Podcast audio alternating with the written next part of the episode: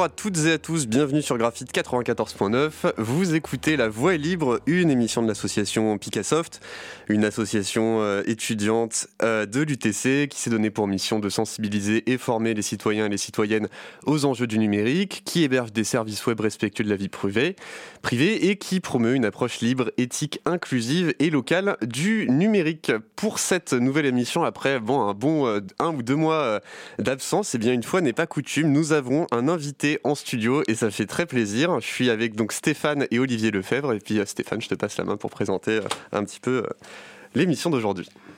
Bonjour Quentin, merci, merci à toi et donc bonjour Olivier Lefebvre. Bonjour. Euh, donc, euh, on reçoit Olivier aujourd'hui, qui est l'auteur de Lettres aux ingénieurs qui doutent. Alors, euh, tout un programme pour une émission à l'UTC. donc, un, essai que tu viens de publier chez l'éditeur L'échappée. donc, on aura la chance de d'échanger avec toi après l'émission de radio après l'émission de radio, pardon. Euh, eh bien, je te propose pour démarrer, si tu euh, si tu es ok, de nous faire une petite présentation de euh, bah, de qui tu es et puis de, ton parcours récent, peut-être en lien avec cette question-là. Ok, ben, merci Stéphane de, l'invitation à faire cette émission avec vous. Et donc, en quelques mots de mon parcours, mais je suis ingénieur, alors pas de, l'UTC, mais j'ai pris cette voie-là.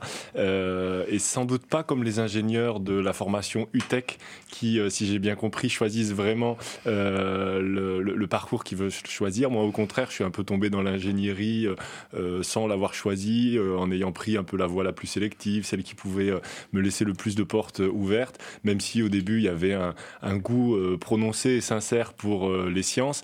Bon, à un moment, je me suis réveillé, j'étais en école d'ingénieur, sans avoir très bien compris comment s'était passé ce, parcours-là, et je l'ai pas forcément extrêmement bien vécu. C'est-à-dire que l'école d'ingénieur, ça, ça correspondait pas. Euh, je, je m'en sentais pas très à l'aise euh, dedans. Et euh, Bon, à un moment, il a fallu faire comme toutes les personnes qui faisaient à côté de autour de moi, hein, c'est-à-dire euh, travailler pour essayer de gagner un petit peu d'argent pour euh, pour vivre. J'ai l'impression que c'était comme ça que ça fonctionnait. Et j'ai quand même cherché à repousser ce moment-là le plus longtemps possible. Donc euh, j'ai fait une thèse en robotique. J'ai enchaîné avec un postdoc. Mais comme j'étais quand même pas du tout passionné par la robotique, même si j'ai pris du plaisir à faire cette thèse, je voyais ça comme un moment un petit peu ludique, mais mais pas plus. Bon, ayant repoussé au maximum, bah, j'ai été travailler en entreprise. Et j'ai travaillé pendant une quinzaine d'années dans ce domaine de la robotique, euh, à des fonctions de responsable R&D, de, responsable d'équipe R&D, recherche et développement, sur des thématiques donc de, robotique. Et la dernière entreprise pour laquelle je travaillais, EasyMile, euh, conçoit des systèmes de navigation autonome, c'est-à-dire des véhicules qui peuvent transporter des personnes, des véhicules de transport collectif de personnes ou des véhicules de, transport de marchandises. Et puis, euh, à, à un moment, euh, j'ai quitté. Alors ça s'est pas fait brutalement. Il y a eu une, progression. Hein, ça été un chemin très lent finalement chez moi parce que j'ai quitté l'ingénierie quand j'avais 40 euh, ans et euh, il y, a plusieurs facteurs à, ça. L'un d'eux, c'est que personnellement, j'avais envie de faire autre chose que de l'ingénierie. j'avais envie de rebattre un petit peu les cartes et de voir si ce que j'avais tenté quand j'avais une vingtaine d'années, parce que j'avais démarré des études de philosophie en parallèle de l'école d'ingénieur. Euh, c'est ce qui expliquait hein, quoi ça va dans le sens de ce que je disais tout à l'heure, où je me sentais pas forcément très très bien. Et j'avais envie de voir euh, qu'est-ce qui pouvait se passer dans ma vie si je reprenais euh, cette, cette voie-là, et si à 40 ans je me remettais à étudier la, philosophie. L'autre raison, elle est quand même évidemment liée aux questions écologiques, aux questions de transition écologique et sociale, et j'avais le, le sentiment que par mon travail, même si j'avais pas une activité qui était foncièrement nuisible à l'environnement, faire des navettes de transport de personnes, c'est pas euh, un problème euh, si, si grave, mais j'avais pas le sentiment de contribuer de façon très efficace. Et je trouvais que toute cette énergie que l'on mettait, tout parce que quand même l'équipe dans laquelle j'étais, euh, je trouvais que les, personnes étaient extrêmement brillantes, quoi. Toute cette intelligence, les gens qui se sont formés à tout ça, qui mettent autant de d'énergie, de connaissances, ils mettent quelque part le meilleur d'eux-mêmes au service de quelque chose qui contribue pas très efficacement aux grands enjeux de, notre temps. Et quand j'ai posé cette question-là sur la table très ouvertement euh, dans l'entreprise, après avoir eu un, moment un peu de, burn-out, d'effondrement, moi je suis revenu en disant, bon, moi j'aurais besoin de, euh, de mettre les choses au clair. Euh, est-ce qu'on peut discuter, carte sur table, de la contribution effective de nos produits aux questions de transition écologique? Bon, la réponse qui m'a été faite était de dire, c'est des vraies questions et c'est bien de te les poser, mais il se trouve que nos, euh, euh, nos investisseurs euh, ne se posent pas ces questions-là, nos clients ne nous posent pas cette question-là de savoir est-ce que ces produits vraiment, c'est les produits du futur, etc.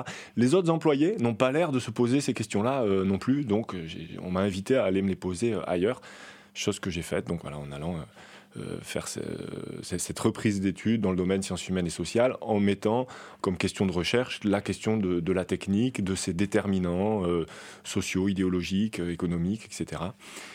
voilà, pour un, parcours d'ingénierie avec une, bifurcation assez radicale à un moment.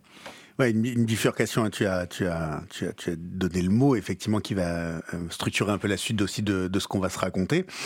Euh, ce, que, ce que je note, ce que je trouve, euh, euh, enfin, ce, que tu, ce que tu as bien mis en exergue, c'est derrière effectivement ces bifurcations, il y a souvent à la fois évidemment des, des, des, trajectoires personnelles et des enjeux, des volontés personnelles. Tu, tu faisais état de ton, ton profil déjà un peu dual dès le mmh. début.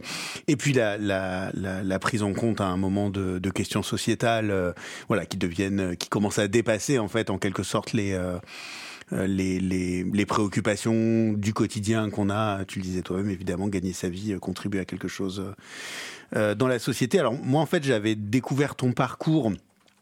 avant ton livre sur lequel on va on va arriver après, suite à un article donc que tu avais publié sur un, blog dans, Mediapart qui s'appelait Allons allons-nous continuer la recherche en robotique et j'avais trouvé effectivement ta ta réflexion particulièrement structurée au sens où euh, bah, un, un, petit peu d'ailleurs comme euh, comme tu viens de le dire là, tu, tu posais, je trouvais très bien euh, des questions, ma foi, assez fondamentales et auquel j'ai l'impression on s'attache énormément dans notre société justement à chercher à ne pas répondre.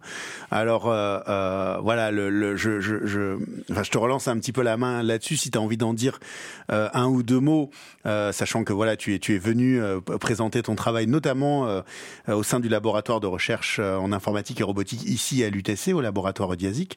C'était vraiment chouette, je trouve, de, de leur part de, bah, de t'inviter à venir parler de ça et voilà, ça, ça, ça montre qu'il y a des choses qui bougent un petit peu partout sur le territoire. Mais voilà, encore une fois, pour te redonner la main, je trouve vraiment que tu avais euh, euh, très justement posé des questions auxquelles, enfin, je trouve, si on est un petit peu honnête, il est difficile finalement de, de ne pas répondre. Quoi. Il serait difficile de ne pas répondre. Mm. Oui, bah, merci pour cette relance sur ce, texte-là. donc, il s'intitule Allons-nous continuer la recherche en robotique? C'est euh, évidemment, j'aurais tendance à dire évidemment parce qu'on est euh, à l'UTC, qui a le COSTEC, donc c'est évidemment un clin d'œil euh, à Grothendieck, une, une, figure vraiment importante de la réflexivité extrême, si on peut dire, au sein des, des sciences. Donc ce, ce, mathématicien qui à un moment a, arrêté toute activité de, de recherche parce qu'il trouvait que la finalité de, ses, de, de, son travail, notamment à des fins militaires, militaire euh, lui était euh, insupportable et par rapport aux, enjeux, euh, notamment écologiques de, de son époque, était complètement décalé et ça a donné naissance à un groupe qui s'appelait d'abord Survivre, puis Survivre et Vivre, voilà, qui sont des, des, éléments fondateurs de l'écologie politique et de la réflexivité au sein du monde scientifique, de se dire comment est-ce que nos activités, elles, elles, contribuent à façonner le monde et qu'est-ce qu'on fait de ça. Donc la, la non-neutralité absolue de la recherche euh, scientifique. Euh, ça, pose ce postulat-là et ça, et ça vient le, travailler. Donc c'est un, texte, moi, que je considère un petit peu fondateur hein, et, qui, peut être utilisé. Donc j'ai un peu joué avec ce, titre-là en spécifiant qu'est-ce qu'il y avait euh, de particulier dans le domaine de la robotique. Je l'ai écrit parce que euh, quand je fais des interventions orales, j'aime, contrairement à aujourd'hui, j'aime bien écrire ce que, ce que je vais dire et puis c'est aussi l'occasion effectivement de structurer la pensée. je me suis dit, donc j'étais invité par le le, GDR, le groupe de recherche robotique, a une journée euh, d'éthique, euh, de, questionnement éthique sur euh, la robotique. Et un ancien collègue de l'époque où je faisais de la robotique, parce que j'ai travaillé en entreprise, mais euh, en collaboration étroite avec des laboratoires, ce qui m'avait amené à venir euh, ici à l'UTC, euh, travailler avec l'équipe d'IASI, comme tu l'avais dit, avec d'autres laboratoires en, France, donc qui, que je connaissais de cette époque et qui avait vu un peu mon, parcours et les, les, changements de trajectoire que j'avais pu faire, voilà, m'a invité euh, en me laissant carte blanche. Et donc, euh, c'est cette question-là que j'ai mis au travail. Et ce que je fais dans ce texte, euh, Allons-nous continuer la recherche en robotique, c'est que j'énonce les arguments principalement invoqués par les roboticiens, qu'ils soient dans des laboratoires de recherche publics ou dans de la R&D, c'est-à-dire les collègues que j'ai eus pendant cette dizaine d'années dans, des entreprises les, arguments généralement invoqués pour euh, justifier le fait qu'il faudrait encore de la recherche en robotique. Aujourd'hui, euh, au, regard de l'urgence écologique aussi, hein, c'est-à-dire sans nier euh, ça, mais au contraire en disant il en faut parce que on en a particulièrement besoin aujourd'hui. Donc un peu les arguments mobilisés pour sauver la recherche en, robotique. Et euh, voilà, je les prends euh, un par un, j'en énonce cinq et je, les déconstruis, euh, je, les, critique, hein, pour le dire plus simplement. Et l'argument essentiel, je pense qu'il peut être intéressant de, creuser, c'est l'argument de la productivité, c'est-à-dire qui est mobilisé en disant de manière générale, euh, il y a une urgence écologique. Il faut vite transformer notre système technique, euh, vite faire cette décarbonation. Euh, le, fait que notre dépendance aux énergies fossiles est insoutenable, donc il faut vite transformer ça. Pour faire cette transformation rapide du système technique, eh ben, il y a besoin de productivité. Il faut faire ça vite. Et donc il va falloir vite produire des voitures électriques, vite produire des panneaux photovoltaïques, etc. Et pour ça, on a besoin de, de moyens robotisés, autonomes, pour accélérer la productivité. Voilà, je pense que c'est peut-être un peu l'argument clé, après qui se, qui se décline de, différentes manières, mais qui est, déconstruit.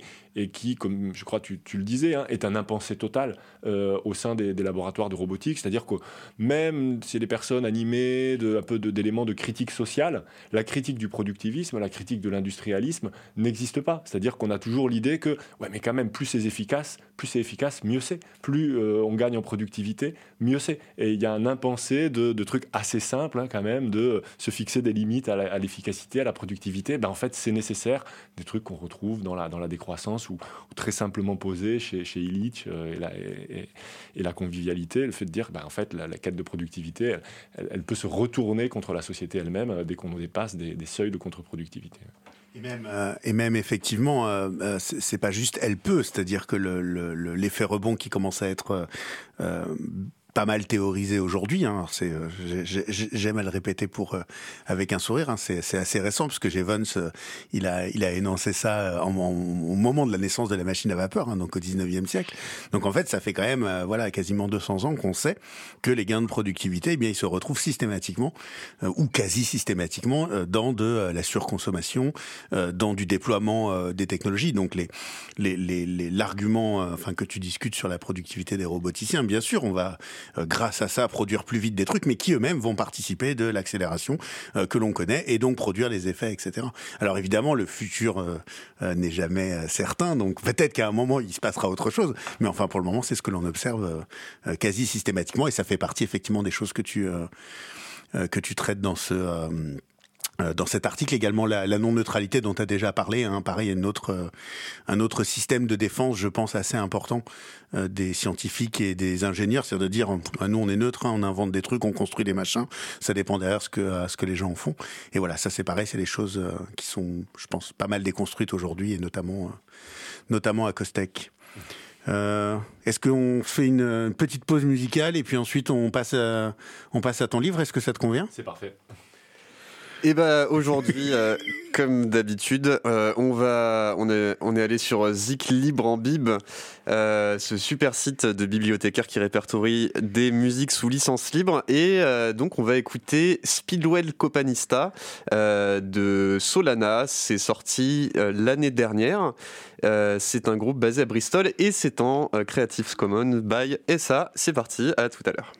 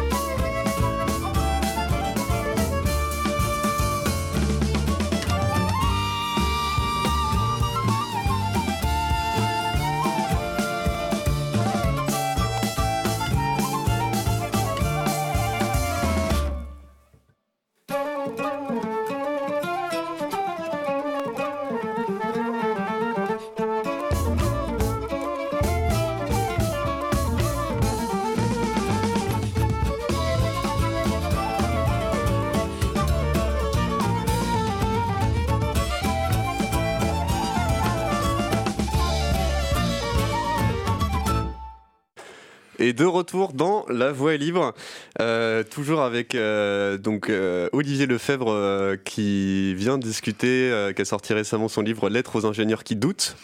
bon bah Stéphane, Olivier, je vous la main. Ouais, bah on va on va effectivement tout de suite euh, euh, rendre euh, la main à Olivier. On avait on a vu rapidement effectivement dans, dans ton parcours qu'il y a cette question de de questionner en fait. ouais, question de questionner, super.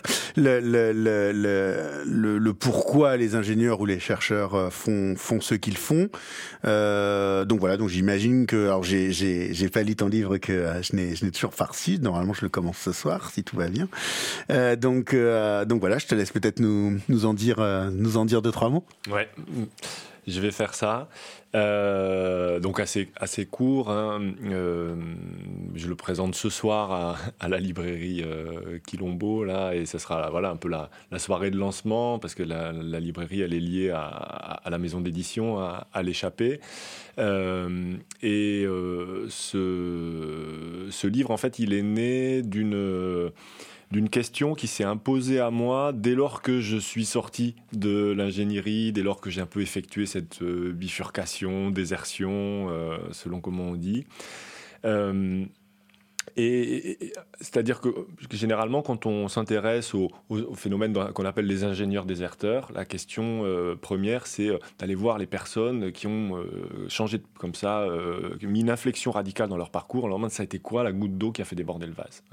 Là, j'en ai pas parlé, pas, forcément dit, et j'ai pas forcément envie d'en parler. Mais c'est pas par, pudeur ou quoi, mais il me semble que c'est pas la question la plus intéressante. Et, je vais l'expliquer en je dirais, il y, a, trois idées euh, importantes dans ce, dans ce livre.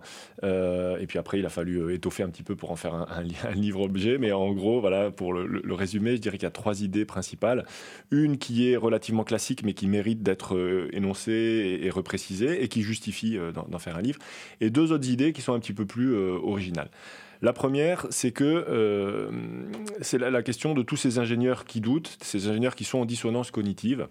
Euh, c'est faire le c'est une hypothèse, mais basée sur un travail de terrain euh, assez euh, important que j'ai mené pendant plus d'une quinzaine d'années au milieu des ingénieurs, comme une espèce d'enquête euh, socio-anthropologique dans leur, dans leur milieu. J'ai fait leurs études, je les ai eues en tant que collègues, en tant qu'amis, j'ai fait leur métier, etc. Donc, ils donnent un, un certain point de vue sur la question, et il me semble qu'il y a beaucoup d'ingénieurs qui sont en dissonance cognitive pour, parce qu'ils ont conscience que par leur travail, ils contribuent à euh, façonner le monde d'une façon qui ne correspond pas à leurs valeurs et qui ne correspond pas à ce dont la société aurait besoin aujourd'hui. Et pourtant, ils ne bougent pas. Ils restent, euh, ils restent là.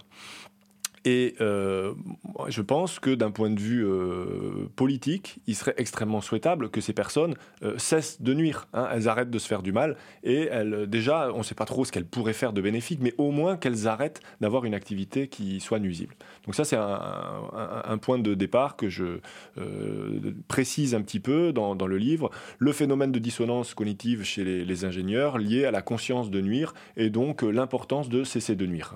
primum non nocere. Ça serait déjà pas mal.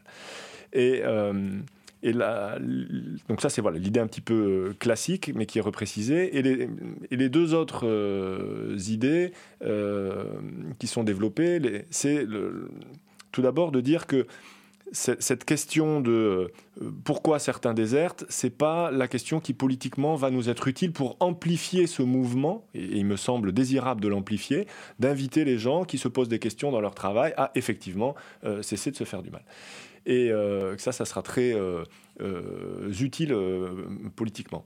Et pour essayer de, comprendre ça, c'est pas donc pas l'angle de quelle est la goutte d'eau qui, chez quelques personnes, fait qu'il y a une bifurcation. C'est pas ça la bonne question. Pour moi, c'est plutôt essayer de comprendre pourquoi il n'y a pas plus d'ingénieurs qui désertent.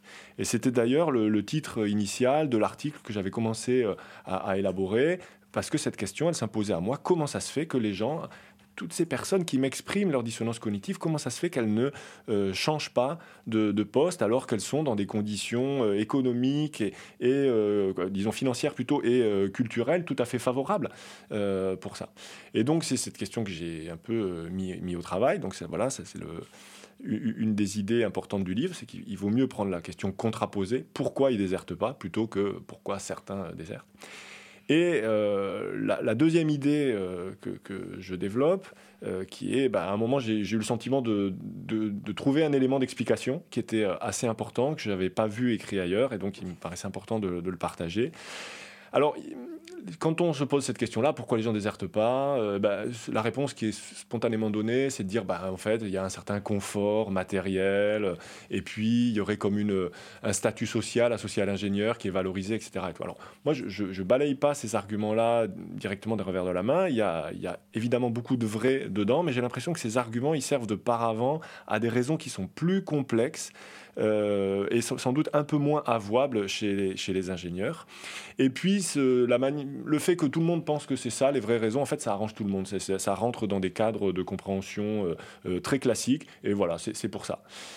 Et, moi, j'ai une, explication qui est un peu différente et qui est venue de la lecture, non pas de la servitude volontaire de la Boétie, mais d'une préface, d'une édition qui était préfacée par euh, le, psychanalyste, philosophe Miguel Benassayag et qui raconte à l'intérieur de, ce, court texte une petite anecdote où il explique que si on fait, euh, si on prend on fait grandir un ours euh, dans une cage, en fait, l'ours, en grandissant, il va s'identifier à euh, sa cage. Et son identité, ça va devenir, il sera l'ours dans la cage.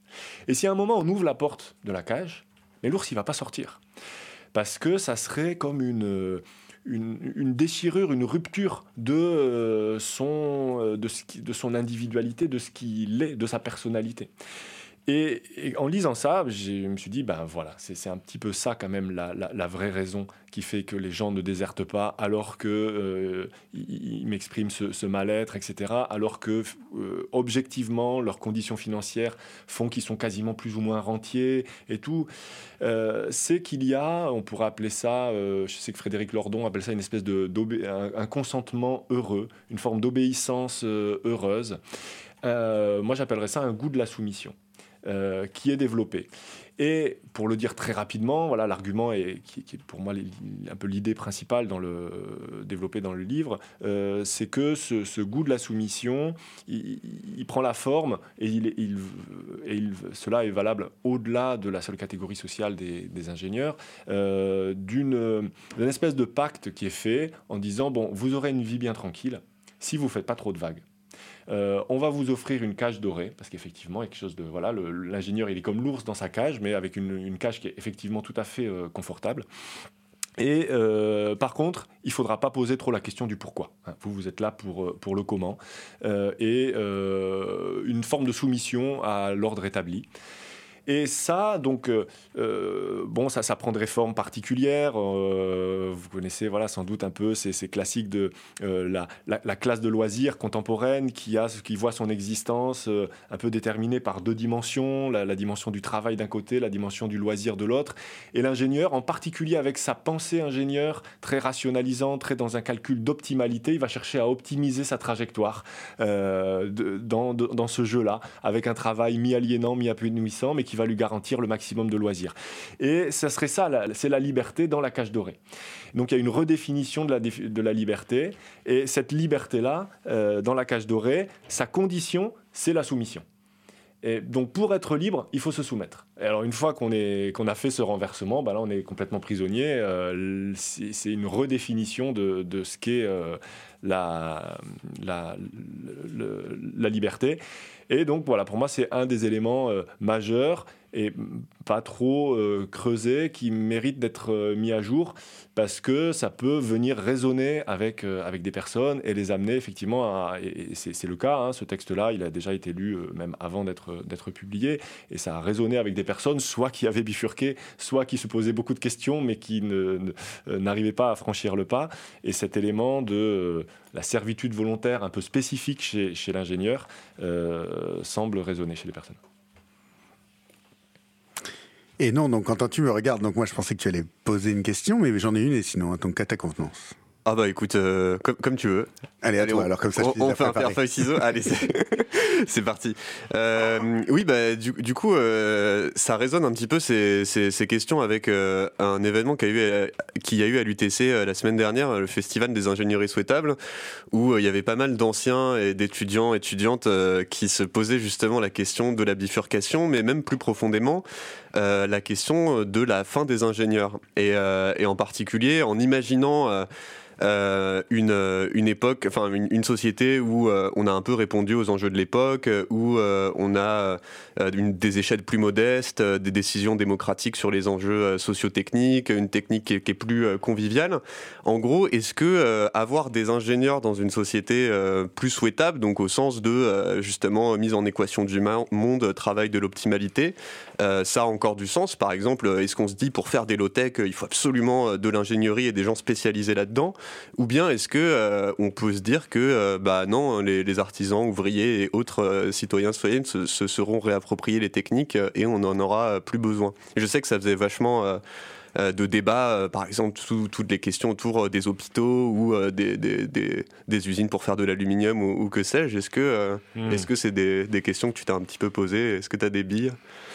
Ouais, merci pour, euh, pour ça. Effectivement, là, c'est un peu la question des, ouvertures derrière, une fois qu'on a fait ce constat-là et qu'on se dit que politiquement, il serait extrêmement désirable que euh, les gens euh, cessent de se faire du mal et, désertent les jobs nuisibles.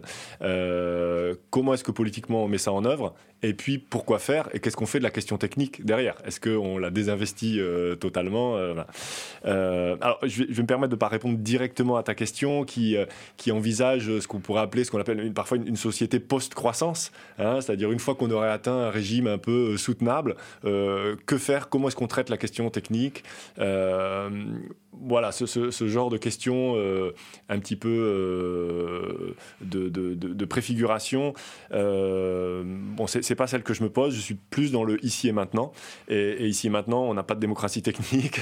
et ici et, maintenant, on a un système technique dont on est absolument dépendant et qui n'est pas soutenable.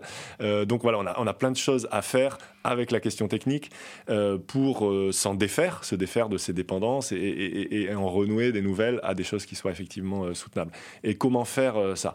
Bah, Moi, je pense que c'est important de désinvestir euh, certains secteurs, que ça, ça a du sens, que des, des ils quittent Airbus, euh, ça a du sens. Je, je, sais que ça met euh, Airbus en difficulté, donc je pense que ça, ça, ça, participe quand même d'une décroissance du trafic aérien, etc. Ça participe des transformations socio-techniques. Hein, Quelqu'un qui ne veut pas faire un travail, c'est du social. Hein, et ça va avoir un effet technique, parce que la technique, elle va mettre plus de temps à, à advenir.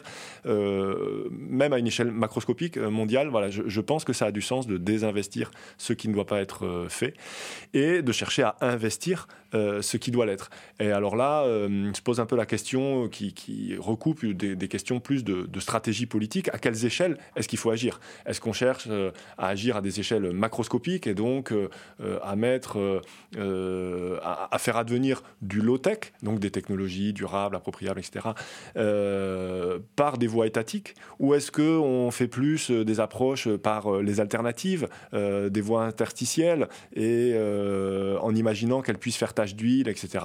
Bon, mais ça, moi, j'ai pas de, vision extrêmement claire là-dessus. Pour moi, c'est des questions de, recherche à proprement parler et qu'on peut traiter dans le cadre euh, académique et se poser la question de c'est quoi les, bonnes stratégies. je, pense qu'il y en a plusieurs qu'on peut mettre en œuvre, essayer de combiner des choses plus symbiotiques avec les institutions existantes et puis des choses plus euh, en, rupture et qui inventent des alternatives. Et, je trouve aussi peut-être qu'il serait intéressant d'investir des, choses qui soient intermédiaires, un peu à des échelles euh, méso, euh, où on pense les low-tech non pas juste comme un bricolage et ça permet aux gens de se réapproprier la question technique, etc. Et tout. J'avoue avoir été euh, un peu, je dirais, dès le début, lassé de cette, de cette vision-là. C'est un peu comme, comme l'agriculture urbaine ou, voilà, quelques, quelques oxymores. Quoi. On ne va pas changer un système sociotechnique par du bricolage chacun dans son coin. Et la réappropriation c'est important au, niveau des individus, mais ce qu'on cherche à faire, c'est quand même changer la société. Donc il faut monter un peu euh, en, échelle en se prémunissant des, du, productivisme, de l'industrialisme, un peu qu'on abordait au début. Et donc là, il y a tout un jeu qui est extrêmement complexe pour pas que ces, objets techniques qui nous seraient nécessaires pour donc enclencher des trajectoires comme ça où on, va se désincarcérer d'un système dont on est dépendant. on a besoin, dans le domaine de la mobilité, de ces fameux véhicules intermédiaires entre le vélo et, la voiture. Euh, on peut pas juste critiquer la voiture et, attendre que, paf, quelque chose advienne et tombe du ciel.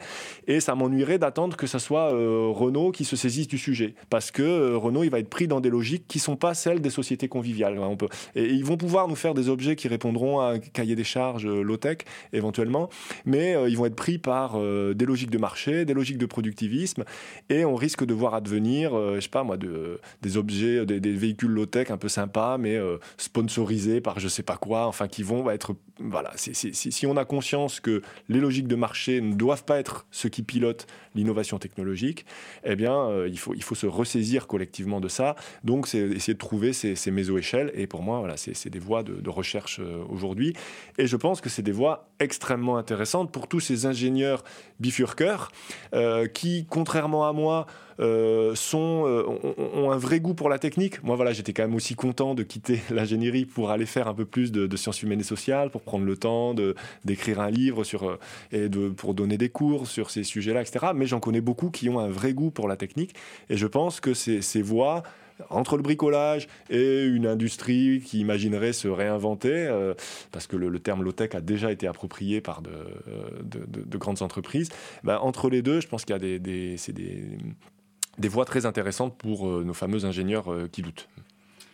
Ouais, ouais, tout à fait. Bah, écoute, merci beaucoup. On a, on a, on a déjà cité euh, à plusieurs reprises hein, dans des, dans des émissions, notamment dans le domaine du numérique, les licornes, par exemple, hein, les, euh, euh, voilà, donc qui, qui, qui, sont des sociétés, des entreprises coopératives, donc qui à la fois travaillent sur le passage à l'échelle, comme tu le dis, c'est important. Hein, c'est pas juste bricoler dans son garage, donc voilà, et en même temps à d'autres échelles et avec des enjeux, bah, encore une fois, derrière des coopératives qui sont, qui sont différentes. Bien sûr, on a déjà parlé d'associations comme Framasoft, avec encore d'autres modèles là, qui sont vraiment non, non marchand.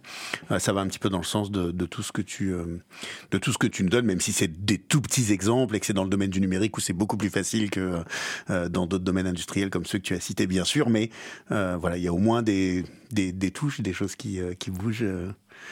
On arrive peut-être au, terme de, notre émission. Moi, je voulais juste euh, te, te, demander ton avis parce que c'est une lettre aux ingénieurs qui doutent, mais j'ai l'impression en entendant ton discours qu'on peut aussi l'utiliser pour euh, le donner à des ingénieurs qui doutent pas encore, non? Ou, ou, ou, tu penses que euh, que, enfin, c'est une vraie fausse question. C'est-à-dire, bon, j'imagine que plus, plus on va pouvoir en distribuer, mieux ça ira pour toi, et que de toute façon, transférer le discours ira bien. Mais est-ce que euh, euh, le, le, niveau vraiment d'accroche que tu as adopté, il est déjà pour des gens sensibilisés, et en fait, pour les autres, il risque de pas rentrer, ou, ou a priori, je m'adresse aux ingénieurs qui sont en dissonance cognitive. Mais mon hypothèse est qu'ils sont, c'est qu'ils sont tous très, très nombreux. Voilà. ok. Eh ben, écoute, on va, ça me paraît être une très bonne chose. Donc, à réserver aux ingénieurs qui doutent, mais si vous êtes un ingénieur qui ne doutez pas, eh bien, euh, vous, peut-être on pourra vous recevoir dans l'émission, vous êtes un minoritaire. Bon, ben merci beaucoup euh, Olivier euh, et merci Steph pour cette émission. Euh, merci à toi en deux-deux comme on dit. vous pouvez retrouver cette émission donc sur radio.picassoft.net quelques temps après sa diffusion et puis bah, sinon bonne journée à toutes et tous et à une prochaine. Salut.